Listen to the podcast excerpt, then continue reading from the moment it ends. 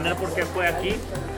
Y estamos con, con Abraham Espada, de Ambulante, maestro cervecero, y sin lugar a dudas, creador de una de las mejores cervezas en, en México. Los premios que ha ganado así lo demuestran. Y bueno, pues el día de hoy queremos que nos platiques un poco de tu historia, Abraham, de lo que has hecho para llegar al punto en el que estás. Hace una semana ganaste un premio en un concurso como una de las mejores cervezas o la mejor cerveza de cierta especialidad.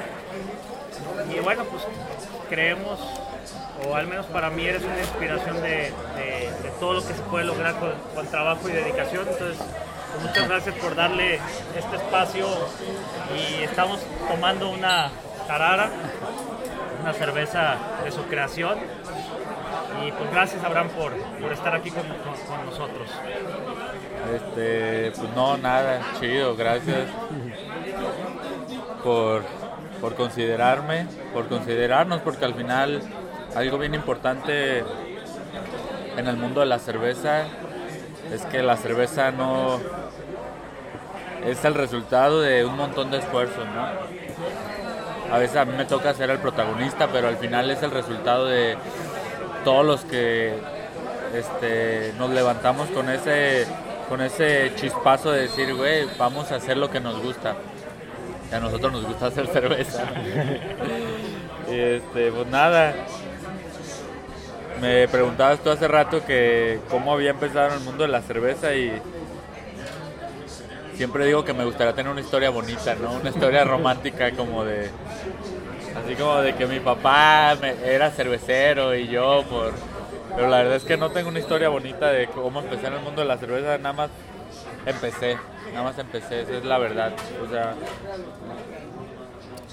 un día probé una cerveza y me movió muchas cosas en, la cabeza y me entró la idea de, de- de hacer cerveza, ¿no? ¿Te acuerdas cuándo fue? Eso, eso fue hace 15 años, la primera vez que probé una cerveza diferente a todas las cervezas que había probado. Yo tengo 33 años y empecé a tomar cerveza desde los 15 años.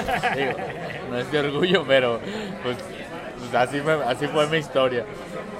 Durante, pues sí, esos, de mis 15 a mis veintitantos años, tenía 8 años tomando pues la cerveza que se conseguía fácilmente en las tiendas. Un día probé una cerveza que me movió como todo. ¿Te acuerdas cuál era? Eh, no, no recuerdo. Pero no es que además estamos hablando de que en ese tiempo no era como que podías ir a cualquier lado y probar una cerveza Claro, sí, no, y- era como... O sea, era lo que había en el mercado, ¿no? Ajá, Y- sí. O sea, yo, o sea, yo cazaba cervezas. Me acuerdo que me iba al Costco, a, a- a los Superamas, a lo- a- incluso en los Super La Playa de repente llegaban como cervezas rarillas, pues raras, te estoy Sobre hablando todo que de eran importadas, ¿no? Importadas, exactamente. Ni siquiera eran artesanales, pero importadas, ¿no? Claro. Cosas que no tomábamos en la cotidianidad. Y bueno, así fue como empecé como a adentrarme en el mundo de la cerveza. Y me enganchó, me enganchó. o sea, me enganchó mucho. ¿Y cuál fue, eh, más bien, en qué año hiciste tu primer batch? Y luego, o sea, yo, este, aquí eh, estamos hablando que en el, yo tenía igual 20 años, hace 13 años, en el, que- 13 años a esta, 2005, en el más 2005 que me empezó a interesar la cerveza, pero en ese momento, o sea, la- hacer cerveza aquí en Guadalajara era, o sea, no, era una pinche alquimia, o sea, ¿dónde consigues los, los, los insumos, el lúpulo, la levadura, las maltas? ¿Dónde encuentras información? Porque ahorita, hoy por hoy te metes a, googleas. a- a- lo googleas y te sale, o sea, hoy el que no quiere aprender o el que no quiere tener información es por hueva, ¿no? Hoy, hoy- Porque hoy puedes entrar a Amazon y te puedes comprar un kit para hacer Exactamente, cerveza. o incluso un libro chingón de, de cerveza, Claro. ¿no? En, el, en, el, en ese momento, no, o sea, no, o sea, era imposible. Entonces yo, entre, entre esa onda de no poder encontrar información, entre que nadie me podía, me podía enseñar, o que yo no pude, eh, por dónde, no supe por dónde buscar, me metí como en esa onda de las fermentaciones y caí en el mundo del vino, ¿no? Y estuve un rato haciendo vino también. Este, tuve la chance de irme un rato a, a Francia y allí allá aprendí, trabajé en casas vitivinícolas haciendo vino. Luego regresé a México y también trabajé aquí en México en Ensenada también haciendo vino. Y luego cuando regresé a Guadalajara ya estaba un poquito más avanzado la onda de, de la cerveza.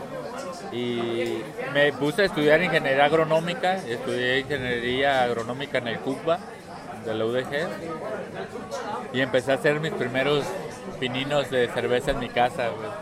Yo y un amigo empezamos así de, güey, o sea, pero lo vimos como muy fácil, ¿no? Así de, güey, sacábamos así la calculadora y multiplicamos. Si nos cuesta tanto y la vendemos en tanto, así de, güey, en cinco hacer nos ricos". hacemos ricos. Claro, claro. Llevo, llevamos en ambulante más dos años y hasta ahorita no hemos visto ni un peso. Y, y ahí podemos hablar precisamente de la pasión por hacer las cosas. Cuando a pesar de que no cumple las expectativas en lo económico, hay algo más, ¿no? Siempre hay algo más que te lleva a, seguir haciendo eso. Sí, al final la verdad, Tania y yo, que Tania es también junto conmigo fundadora de Ambulantes, aparte de ser mi pareja, es mi socia, este, decimos que somos los más, los más tontos para hacer negocio así, porque la neta es que nos dimos cuenta que lo que lo que menos nos importa, al menos en ambulante, lo que más nos importa es hacer cervezas que nos llenen el corazón y lo que menos nos importa es ganar dinero. Entonces nos autonombramos los peores empresarios, güey.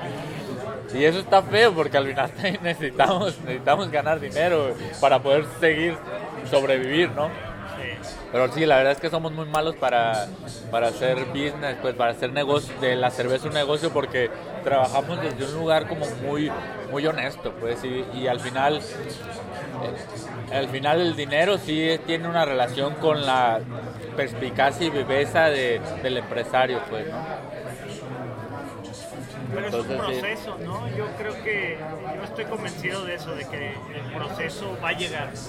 Y un día estoy seguro, y algún día escucharemos esta grabación y, y- y- y estaremos brindando porque a lo mejor este, ya compraste un tanque de fermentación para producir Ya, güey, se- 50 mil litros. Ya, ¿no? Por ojalá, o sea, pero pero esa eso es lo más importante yo creo y es muy romántico como tú dices el tema de la pasión pero es, la vida misma es este, hacer las cosas con pasión y bueno y después de que empezaste con esos baches caseros ¿qué siguió?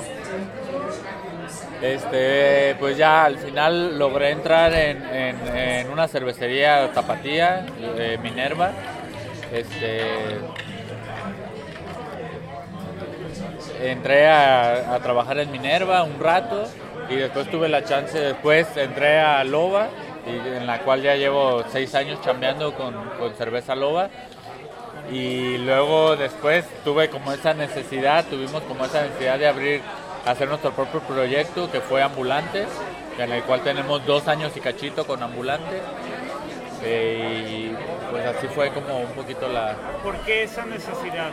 ¿Qué no estabas satisfaciendo? ¿Qué no satisfacía Loba que te hizo decir tengo que hacer algo distinto o algo Pues adicional? no, o sea, al final esa necesidad de, de uno de, de, pues una necesidad personal de realización, ¿no? O sea, este, para mí, pues es bien importante, pues tener, pues sí, el tener un pro- proyecto propio, ¿sabes? Un proyecto de, no- de, de nosotros, pues fue más que nada como esa, esa necesidad. ¿Y cuál, cuando ya empezaste ambulante hace dos años y medio, cuál fue la primera cerveza que escogiste que dijiste esta va a ser?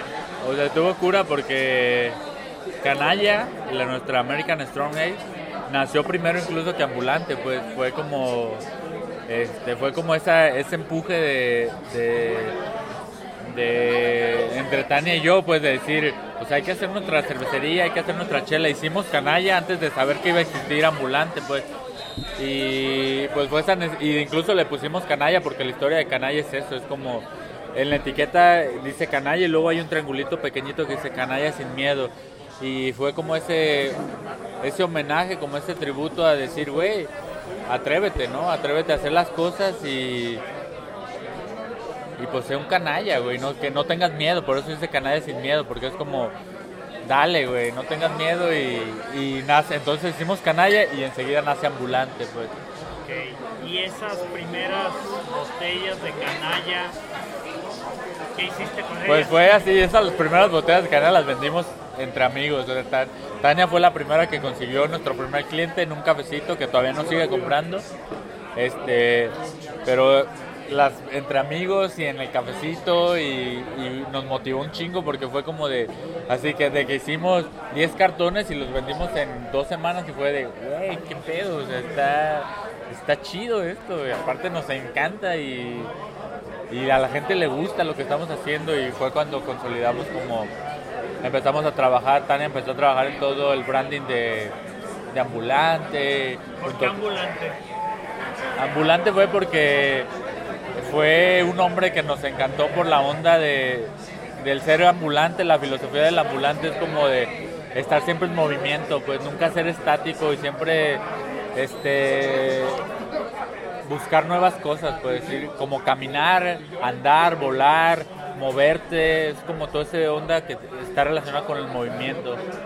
Y por eso le pusimos ambulante como por esa y nuestro por eso nuestro lo- este, logo es un globo aerostático como representando la libertad, el movimiento. Y después de esas baches que los vendiste, eh, que empezaste con el branding, luego siguió Tarara, ¿fue la siguiente? ¿O Y luego de Canalla siguió Cambuja. Cambuja? La Cambuja también es una cerveza muy buena, mi fa- La verdad es que la canalla a mí me encanta. Este, la Cambuja, cuéntame algo de, de Cambuja. Cambuja prácticamente fue ya estando ya en la movida cervecera, pues descubrimos que había un montón de cervezas, sobre todo gringas de Estados Unidos, que evocaban como la onda de cervezas con chocolate o cervezas inspiradas en el chocolate mexicano o cervezas con cacao mexicano. Entonces nos dimos cuenta como esa onda de, o sea, fue la respuesta hacia la cultura gringa cervecera de... O, o sea, para nosotros era increíble cómo ver cómo había tantas cervezas inspiradas en México, hechas en Estados Unidos y trabajando con cacao, con chocolate, que nosotros dijimos, tenemos que hacer una cerveza mexicana que rescate la cultura del cacao y del café, específicamente de la región de Chiapas, pues que es un, que es un estado este que es potencia pues en cuanto a, gastronomía pues o sea tiene cosas increíbles y en cuanto a producción de cacao y de café o sea está muy muy cabrón entonces ahí nació la, filo- la filosofía ahí empezó la filosofía de, de ambulante y nos sentimos muy identificados con la onda de trabajar con insumos mexicanos. Pues. Esa fue la cerveza que nos dio el norte y dijimos, nos encanta, nos dio el norte para darnos cuenta que nos encantaba trabajar con insumos mexicanos.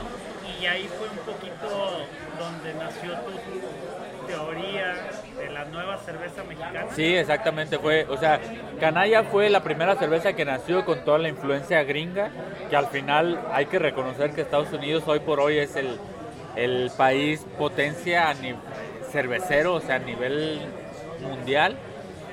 Y fue un tributo hacia la cultura gringa cervecera. Canalla es un tributo a la cultura gringa cervecera. Es una cerveza American Strong Ale con todos los insumos eh, gringos, maltas, lúpulos, todo, eh, levadura. Y le rinde tributo a esa cultura. Es nuestra única cheve gringa eh, que le rinde como que le dices, chingón, haces muy buena cerveza. Y luego nos dimos cuenta del potencial que teníamos en México desde insumos, desde todo, o sea, tenemos todo, sociología, este, insumos, eh, conceptos, todo, o sea, hay un montón de cosas que, que sacar de México y Cambuja fue eso, pues fue darnos cuenta que trabajar desde, desde la mexicanidad es algo que aparte de que nos gusta, es algo inspiracional y es algo de lo cual tenemos que sentirnos orgullosos, pues, ¿sabes? Sí, y, es este, muy valioso porque las veces que hemos platicado, tú me has dicho que, que la nueva cerveza mexicana, que, que los americanos hacen muy buena cerveza, las cipas, ¿no? Eh, a él, a, Abraham no, no es que no le gusten, pero dice que las cipas son las cervezas más fáciles de hacer artesanalmente, digamos.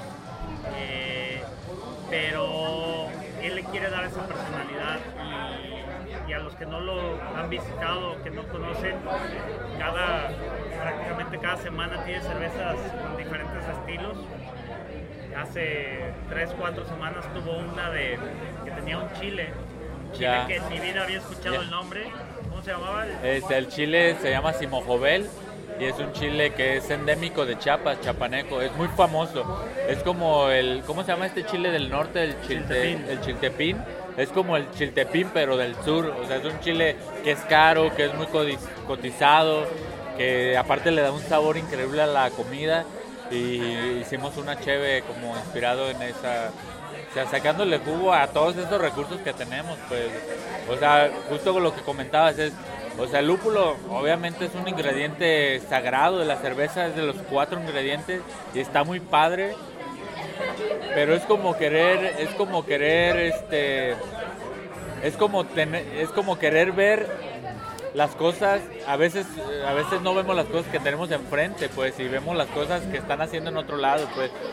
Y es muy fácil para el cervecero mexicano hacer una copia de lo que está de moda o de lo que está pegando en el mundo, cuando en realidad para nosotros es bien importante, o sea, para nosotros sí, está chido, a mí me gustan las IPAs, las NEIPAs, las doble IPAs, o todo lo que tenga que ver con lúpulo está padre, pero para mí desde el, donde trabajamos nosotros hay más inspiración y me siento más identificado con hacer una cerveza. Es como la onda de las pumpkin ale, ¿no? Así de todo el mundo haciendo pumpkin ale el día de por Halloween y por toda la onda. Y nosotros no, nosotros nos inspira más hacer una cerveza de cempasúchil el día de muertos, pues, ¿sabes? Entonces es eso, es como y no por y no por ponernos el guarache y el nopal, sino porque simplemente es algo con lo que crecimos, o al menos yo, mi idiosincrasia y, y mi, sociología me lleva a todo eso, pues, ¿sabes? Y además tenemos una cultura tan rica que los americanos o los europeos vienen a, Exactamente. admirar y a Exactamente. apreciar eso. Exactamente. Y los de aquí no lo apreciamos. Exactamente. Eh, el fin de semana probé la cerveza, una lager con cempasúchil. Que, bueno, cempasúchil es la flor utiliza para las festividades del Día de Muertos. Y la cerveza la hueles y, a eso sabe, o sea, sabe a lo que huele, a, la flor. Y no es a muertos. Y, y no es a muertos, es una además es fresca pero perfumada.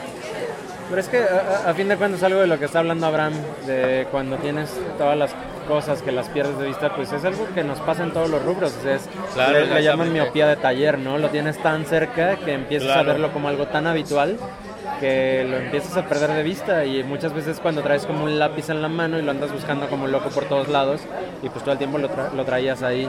Claro. Eh, que yo creo que el ejemplo que, que, le voy a preguntar a Abraham ahora nos dice eso y a lo mejor tú no lo sabías, Alonso. Eh, Abraham, uno de los primeros premios que ganó como, como, cervecería fue una cerveza de flor de azar. Ok, no sabía. Pero que te platique, porque la flor de azar la recoge en Santa Tere, güey. Entonces. La, primera cheve con la que. la, primera cheve con la que ganamos. Eh, una, una, no fue la primera que con la que ganamos, pero sí fue un premio que ganamos una plata en un concurso que se llama Arroz Rojo, que es muy, que se está volviendo muy importante fue, está inspirada en, en el andar, en el andar por la ciudad de Guadalajara. O sea, porque eh, Guadalajara está lleno de todos esos árboles de, de naranja, naranja agria, ¿no? Naranja agria, que la naranja produ- produce una florecita chiquita que es la flor de azar, ¿no? Y un día yo iba justo caminando de, de la cervecería hacia el puesto, iba caminando y, me, y percibí ese aroma de la flor y aparte de que me, me transportó, como me llevó a, a mi niñez, porque en la casa de mi mamá teníamos árboles de naranjos, me hizo pensar como en ese perfume tan delicioso, tan, tan enervante, así tan rico, que, que dije, esto tiene que estar en una cerveza. Y la primera cheve, y la cheve que hicimos en ese momento fue cortamos las flores de los arbolitos de, por ahí anduvimos por, por Santa Tere así cortando florecitas y las incorporamos en la cheve en un momento donde es un hervor de la cerveza y y pues eso pues fue como la inspiración como de aprovechar como ese recurso tan próximo que a veces no lo vemos pues sabes y que al final esas florecitas se transforman en árboles en naranjas y luego esas naranjas nadie, no tienen valor comercial ni nadie las utiliza para nada pues. Y para nosotros fue como ah, la inspiración para hacer una cerveza pues. Y además, la maravilla de la cerveza esa es que, pues, puse cierta cantidad de barriles y no puede volver a producir hasta el siguiente año. Claro.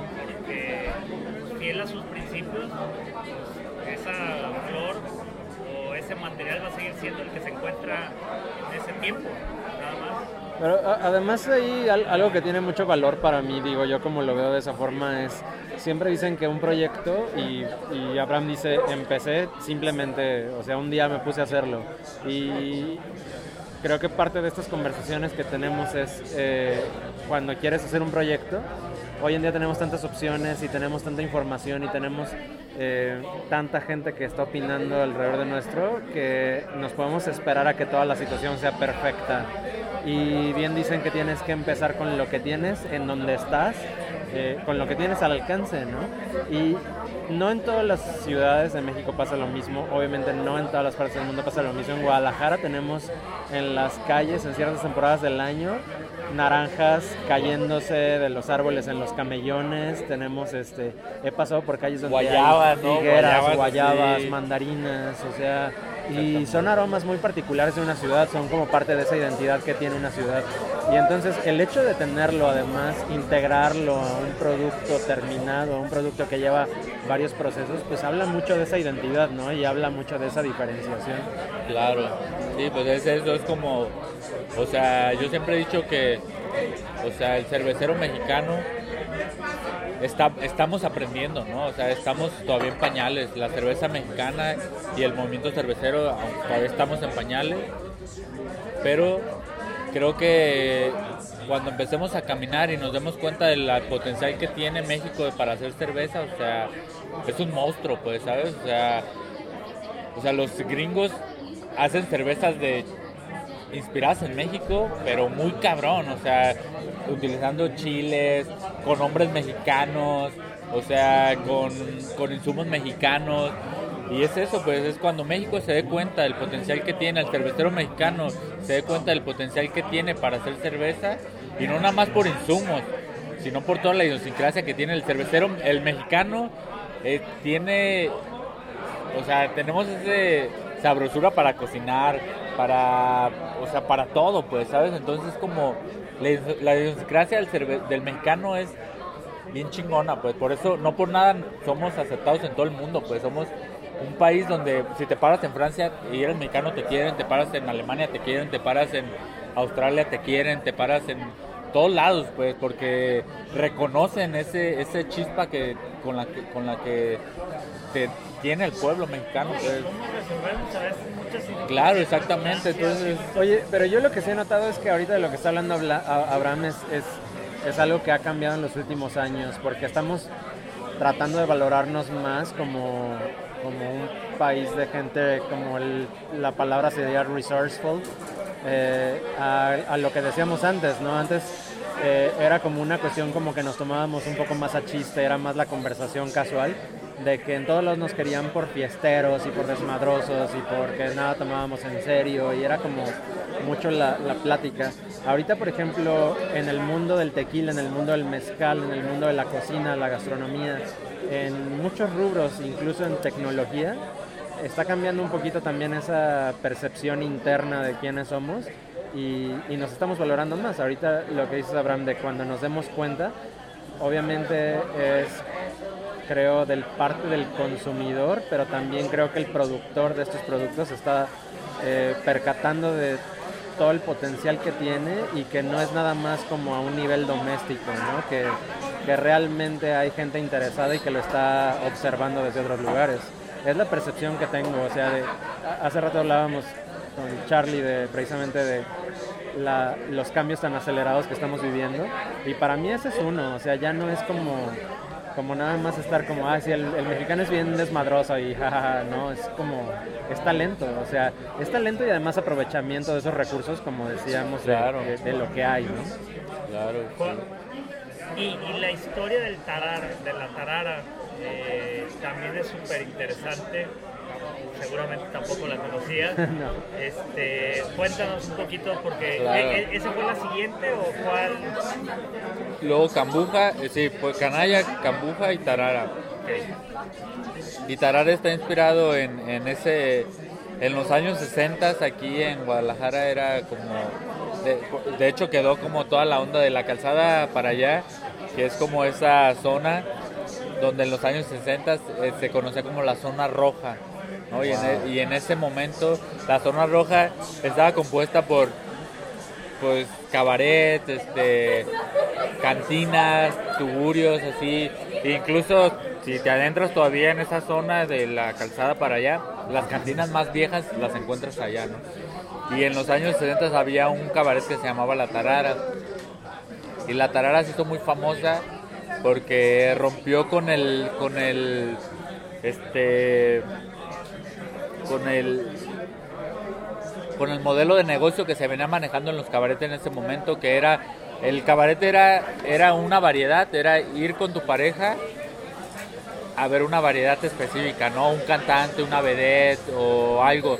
Y la tarara empezó a rom- rompió con ese modelo, con ese modelo de negocio y lo que hizo era que la tarara, en la tarara ibas a bailar, pues ibas a, a cotorrear, a, a tomarte una cheve, a bailar con una fichera. a- entonces hizo muy famosa la tarara marcó una época, pues, o sea, personas de 60, 70 años que fueron vagas, así, que anduvieron por aquellos rumbos de los 60 en la zona roja, conocen la tarara, o sea, Era más interactivo. sí, exactamente, era lúdico el cotorreo, no era donde te invitaba a participar, no nada más era como llegar y sentarte y ver, sino era como te invitaba a participar. Y hicimos la tarara, incluso parte de la filosofía de ambulantes, renombrar estilos, pues, porque hay un montón de países tienen estilos de cerveza, o sea, Irlanda tiene sus stouts, Inglaterra tiene sus porter, Bélgica tiene todas sus un montón de cheves, lámbicas, eh, fermentación espontánea, Alemania no se diga, tiene un chingo de estilos. Incluso Argentina tiene estilos de cerveza, Estados Unidos tiene estilos de cerveza, pero en México no tenemos ningún estilo reconocido. Entonces parte de la filosofía de ambulante también es empezar a como generar estilos propios para que en algún momento podamos eh, de México para el mundo eh, dar estilos, pues, ¿sabes? Que aparte tenemos de dónde, pues. Entonces nosotros renombramos este estilo, esta es una lager, pero le pusimos lager de arrabal eh, como un estilo de nosotros, exactamente. Y la lager de arrabal es eso, haciendo homenaje a la tarara como un lugar en el que ibas, se- era un lugar arrabal, pues era un lugar donde ibas a pasártela bien, sin tabús, sin pretensión y sin etiquetas. Y lo más interesante de todo esto es que el dueño de ese lugar era mi papá. Entonces es un, es un homenaje a esa cultura y a mi papá, obviamente. Qué chido. sí. Sí, es que, eh, la verdad es que cuando yo escuché la historia me atrapó y, y cuando la pruebas, te das el tiempo de tomar una cerveza, porque una cerveza artesanal hay que disfrutarla, no, no hay que tomársela como una caguama de Tecate Light que te la tomas así nomás para... Que apreciar el, Claro. el olor, el aroma, el sabor. Y, y de verdad es como, como reconocer el trabajo que hay, porque si bien la cerveza podríamos decir que es, es cocer y cocinar, Claro. fermentar, la verdad es que se nota en cada trago la pasión. Y algo bien importante, algo bien padre que nos pasó, por pura suerte, fue reconocer un proceso. Pues. El primer proceso, la primera cerveza que hicimos fue Canalla, que era totalmente la influencia gringa, ¿no? En mi momento la influencia gringa de hacer, la influencia de hacer este cervezas lupuladas, cervezas fuertes, cervezas fue como canalla. Canalla representa ese momento de ambulante, ¿no? Cervezas inspiradas en la cultura gringa. Luego reconocimos nuestra parte eh, nativa, ¿no? Nuestra parte donde dijimos, tenemos insumos, tenemos de dónde sacar. Y hicimos cambuja, ¿no? Café y cacao chapaneco. Y luego reconocimos nuestra parte conceptual, ¿no? Donde, ok, tenemos los insumos, pero también tenemos historias y tenemos conceptos de dónde sacar y, Tarara rescata, Tarara no rescata el insumo ni la influencia, rescata el concepto, el concepto del arrabal, que es un concepto totalmente mexicano o del, o de las culturas latinoamericanas, pues, ¿sabes?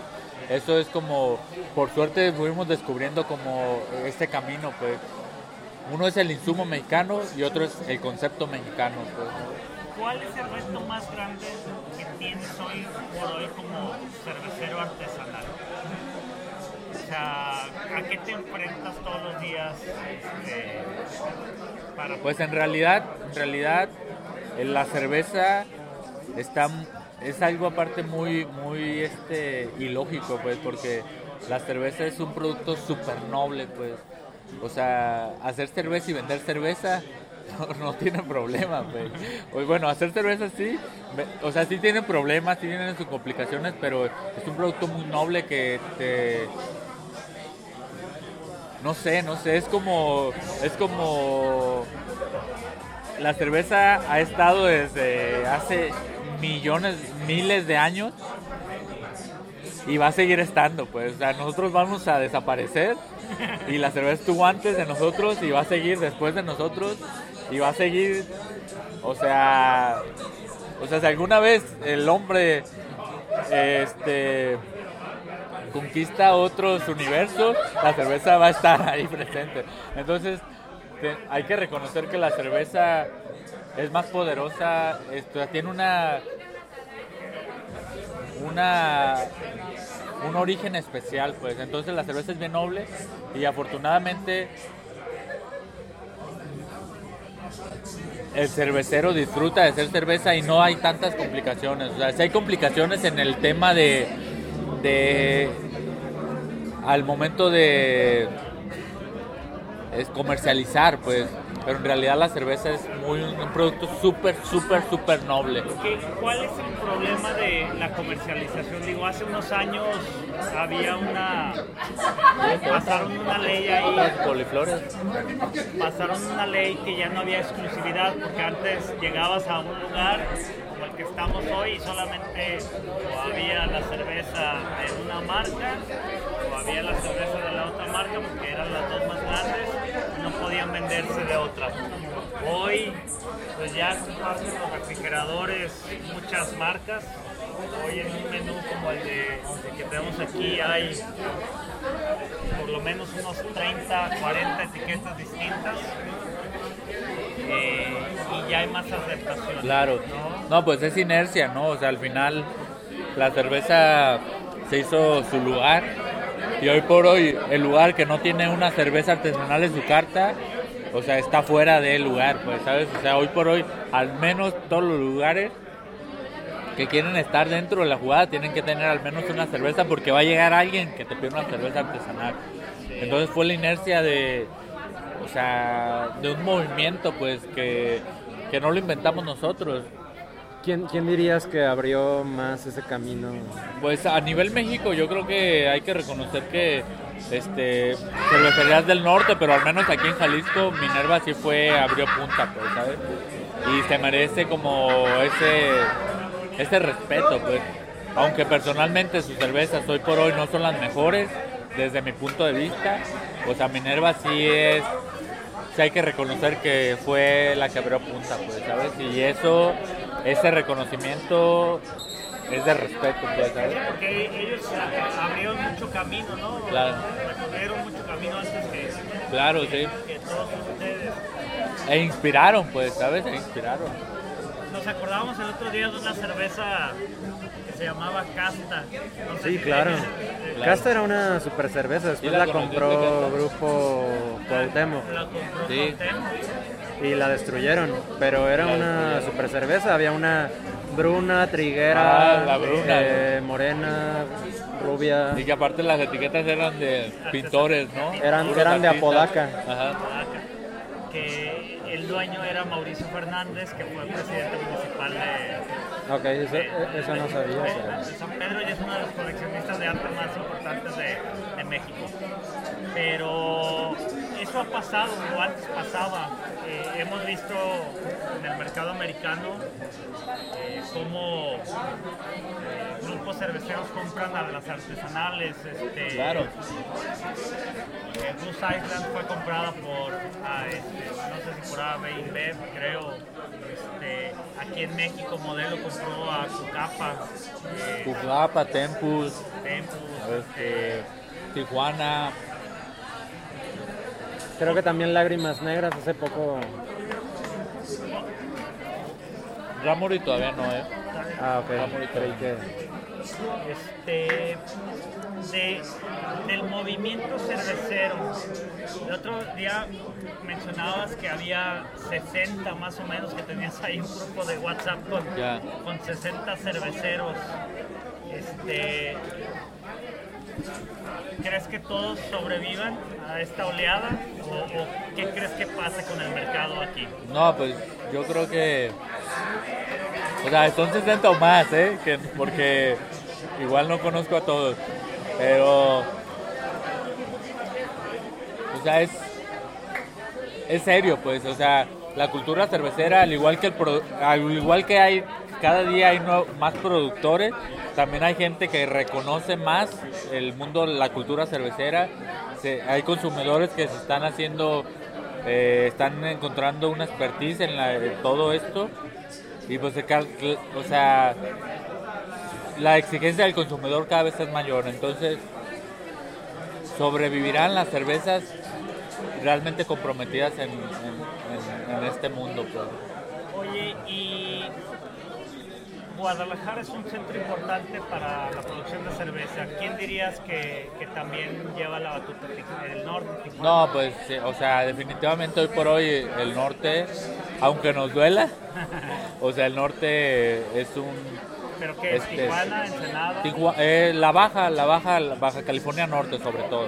Yo creo que es Baja California Norte, después es Jalisco, después es entre Michoacán, este, yo creo Michoacán, después de Jalisco, hay- y luego curiosamente DF no, no figura mucho, o sea, todavía les falta DF. Y pues ya Oaxaca está ahí sorprendiendo, Chiapas, este... Y eso pues. En el norte, en Monterrey, por allá todavía no. Monterrey tiene una que otra cervecería, pero tampoco despunta pues. O sea, Las han, las han comprado. Exacto. O sea, Guadalajara, en Guadalajara hay cervezas, o sea, simplemente cerveza Minerva, que es un ícono, que es icónica, pues, a nivel nacional, pues, se vende en toda la nación, Minerva, pues. Este, Loba, que está siendo reconocida también. Este, Fortuna, que también tiene ahí su gran, gran una cervecería preciosa. Eh, Colima. Pero bueno, bueno, Ah, y Colima, ¿no? O sea, Colima, o sea, curiosamente en Colima solo es Colima, ¿no? Pero es un gran representante también del occidente, o sea, del occidente Colima es un gran representante. Aunque sinceramente yo no soy un gran fan de su cerveza, eh, puedo reconocer que sí es una cerveza potente, pues. Eh, ¿Cuál, digamos, este, tienes alguna frase o algún mantra o alguna cosa que te repitas todos los días, así cuando tienes que levantarte por la mañana, que digas alguna frase? Pues no, en realidad no, o sea, o sea, como yo creo que a veces, o sea,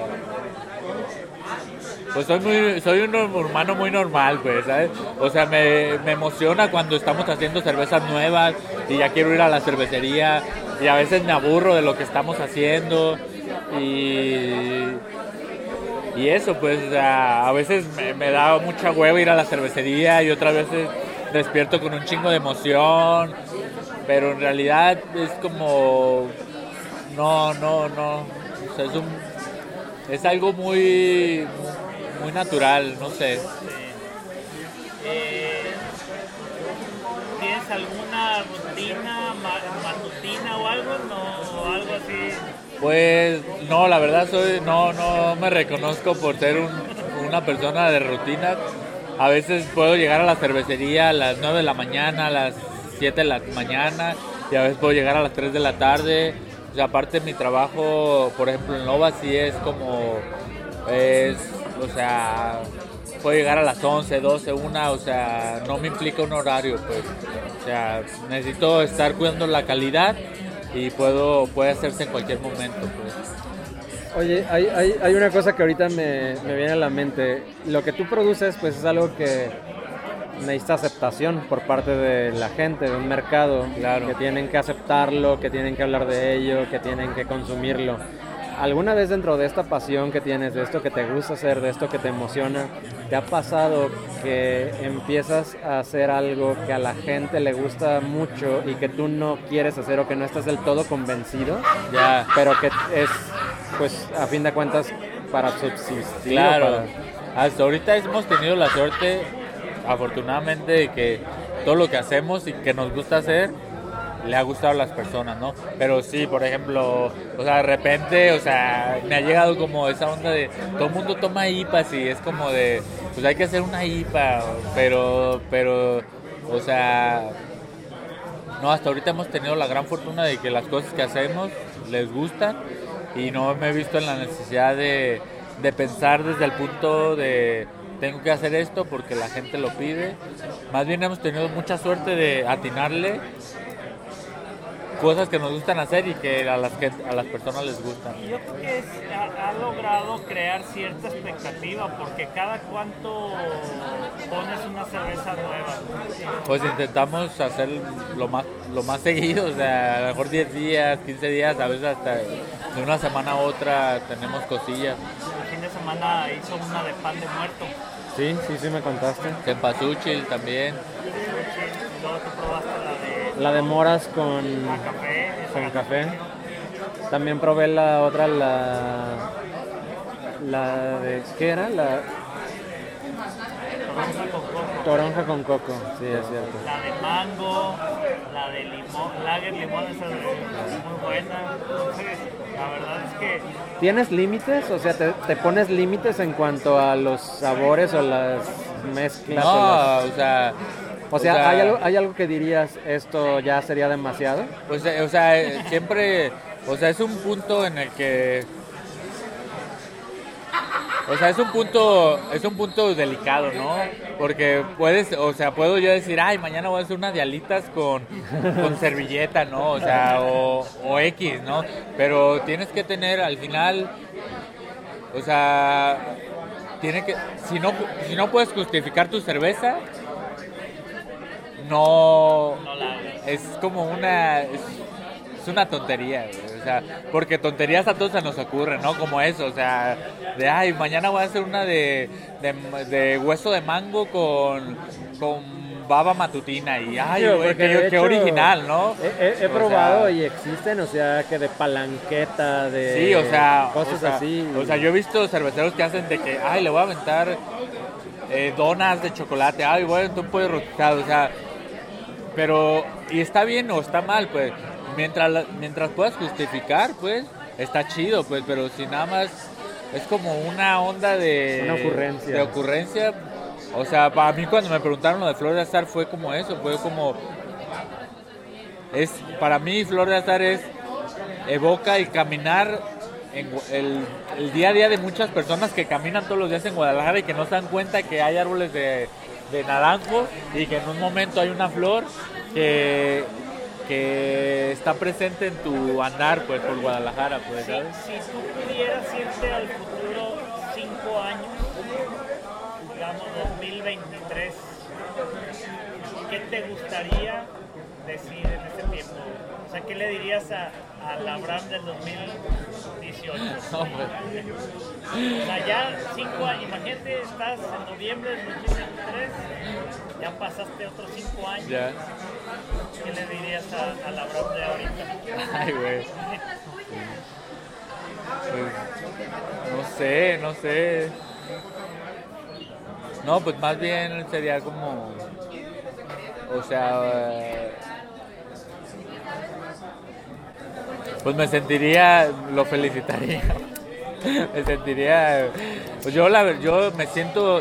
Me siento una persona totalmente dichosa y afortunada de estar en el lugar que estoy, pues. Porque llegué, llegué a la cerveza de una forma muy curiosa. Este y siento que es mi lugar, pues, ¿sabes? Entonces me siento muy, muy, muy, muy, muy, muy afortunado, pues, de donde estoy. Y siempre quiero, cuando platico con las personas, siempre quiero como convencerlas, pues, de que busquen ese lugar, pues, porque yo me siento como muy, muy, muy afortunado de estar en, en donde quiero estar, pues, ¿sabes? O sea, no me veo en otro lugar, pues. Entonces, sí es como mi mi- o si tuviera un mensaje para la humanidad es como güey encuentra tu lugar güey. Y porque cuando lo encuentras güey es algo es un, estado emocional muy cabrón pues que yo creo que es la chispa de la vida pues sabes estar en el lugar donde te corresponde estar pues sabes Este, creo que eso es lo que todos buscamos, ¿no? Encontrar y tener la fortuna, como tú dices, y la dicha de hacer lo que, lo que queramos y, de encontrar esa tribu que, que te siga, porque de verdad me ha tocado ver eh, cómo todos estamos esperando la nueva cerveza y ya no platicamos del tepache, que esa es toda otra historia. Uh, el pues. tepache está súper bueno, me encantó. El tepache es algo que, que de verdad este, Y tampoco hablamos de la cocina. Digo, otra cosa de, de- de ahí no, no solo es la bebida, también bueno, es la el comida. ambulante es la cervecería, pero aparte, o sea, ¿cuándo empezaste el puesto? el puesto lo iniciamos hace un año exactamente casi un año ¿Y, y, y qué fue la decisión de poner el puesto? Fue igual, así una, fue como algo casual, así una, un aza- azares del destino, pues. O sea, nosotros fue un día que nos llamaron y hoy eh, unos amigos encontramos un lugar, ¿qué hacemos? Se le entran y fue como, sí le entramos, pero si hacemos algo de ambulante. Y fue de, va, le damos. Oye, y leía ahí que Tania el otro día puso que es un año que estaba en la cocina y que le regalaste un Sí, cuchillo. un o sea, Ella no estaba en la cocina. No, no, o sea, Tania, Tania está muy, su historia también es muy curiosa porque ella, pues, los últimos años, se- bueno, ella se dedicó a producir, es productora, de- producía tanto como obras de teatro, iluminaba también, iluminaba, este, eh, teatro, danza, este, sobre todo producía teatro y danza y, y eh, de hecho ella es- estudió eh, artes visuales, pues, ¿no?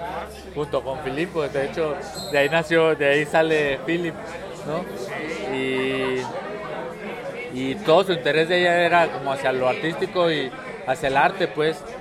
Y un buen día, o sea, toda la vida cocinado y cocina súper rico, o sea, en la casa me cocina a mí y era como, güey, qué rico. Y un buen día se nos fue nuestro cocinero y ella decidió entrar a la cocina y descubrió como un lugar también súper especial y, y, justo hace como una semana cumplió un año de que se metió a la cocina y le regalé como su primer cuchillo de chef. No, pero la verdad es que también es de reconocer la, la cocina que, que, hay en el puesto y, y la verdad es que bueno, a mí me ha tocado probar cada cosa que a veces no creerías que es tan bueno el lonche de labio. Es una cosa espectacular. Este fin de semana tenían tacos de, de charal. Taquitos de charal hicimos. Los, los, los, tacos de pollo me encantaron. Los tacos de pollo, sí. Este, también el sope de con pancita. Las quesadillas con flor de calabaza. Sí, claro. Sí. Eh, y bueno, pues a final de cuentas es ser creativo, ¿no? no yo creo que ahí es a través de la cerveza, a través de la cocina, eh, y ese es el objetivo. A, a, mí algo que me llama mucho la atención y creo que es digno de reconocer y es algo de lo que se puede hablar es también como esta, eh, el, tienes una pasión, tienes algo que te gusta, lo empiezas a hacer, como decía, partiendo de lo que tienes, en el momento en donde estás, y luego también es como la capacidad de adaptación a asumir varios roles para precisamente seguir haciendo eso. O sea, no te detienes porque falta un detalle. De alguna forma lo resuelves, sigues adelante. Y por otro lado, lo que comentas de Tania, a mí me suena también como ese proceso artístico. O sea, muchas veces dicen, eres un artista cuando haces cualquier otra cosa y que lo haces bien. Pero no es como únicamente como el, pues el mame de decir que, que, que, eres maestrazo, que eres algo así. Me refiero a que es como un proceso artístico en el cual estás buscando, como decía Abraham, en un momento, por ejemplo, utilizar ciertos ingredientes por una cuestión de identidad, luego utilizar cierto nombre por una cuestión de historia o de un tributo, o sea, son cosas que son como fases en un proceso artístico claro. y que también se llevan a un producto que pues, es una cerveza y que la disfrutamos tanto, pero que también atrás tiene toda esta historia y todo este proceso y toda esta forma en que ha llegado a ser lo que es, es, es, es un crecimiento. Claro. Yo creo, y yo creo que en eso, yo creo que la fuerza de nuestra cerveza más allá de realmente las características organolépticas, sabor, aroma, color, es lo que viene detrás, ¿no? O sea, desde dónde, desde dónde vienen, o sea, porque nosotros no pensamos como, ay, mañana tenemos que hacer una lager para bien vendible para que le guste, o sea, nuestras cervezas tienen siempre un, un back, pues, ¿sabes? Tienen una un origen y, una metamorfosis, pues, y un lugar de nacimiento. Yo, yo me quedo con eso y la verdad es que me hubiera gustado parar la conversación hace unos minutos cuando, cuando ver tu expresión, para los que no, digo, no lo pueden ver, pero de, de, de dicha cuando hablas y cuando dices que estás en el lugar correcto y en el lugar haciendo lo que, lo que más, a, más a, te gusta. Creo que ese es el mensaje para todo el mundo, ¿no? Que busquemos hacer lo que más nos gusta y seguramente todo lo demás va a ser. Te agradecemos muchísimo, Abraham, el tiempo. Sabemos que desde hace como dos semanas queríamos hacer esto, pero, pero de verdad es inspirador tu historia. Eh, yo, a mí me encanta ir los viernes o los sábados ahí a, a, a, a mi lugar favorito a, a, disfrutar la plática y la conversación y, y, muchas gracias por darte el tiempo de estar no, aquí, de compartir tu historia y al contrario. muchas gracias. No, al contrario, gracias a ustedes, gracias, chido. Pues muchas gracias Abraham y qué chido conocer toda esta historia, así se toma más a gusto la cerveza, que digo ya de por sí con uno de los sentidos bastaría, pero luego si la hueles y luego si además la, puedes disfrutar visualmente y si luego además puedes conocer toda esta historia, que a fin de cuentas todo se trata de historias y de qué nos inspira, pues la verdad to- to- todas las personas que, que tengan la fortuna de estar en Guadalajara y también de repente que puedan conseguir esta cerveza en otros lugares, eh, pues tienen que, ampliamente recomendado, con, sin ninguna eh, restricción. Y si, si, si no les gustara, yo les invito la, la otra que les guste, que no me van a salir con una porquería, pero bueno. Pues muchas gracias y... No, al contrario, gracias a ustedes chicos por invitarme.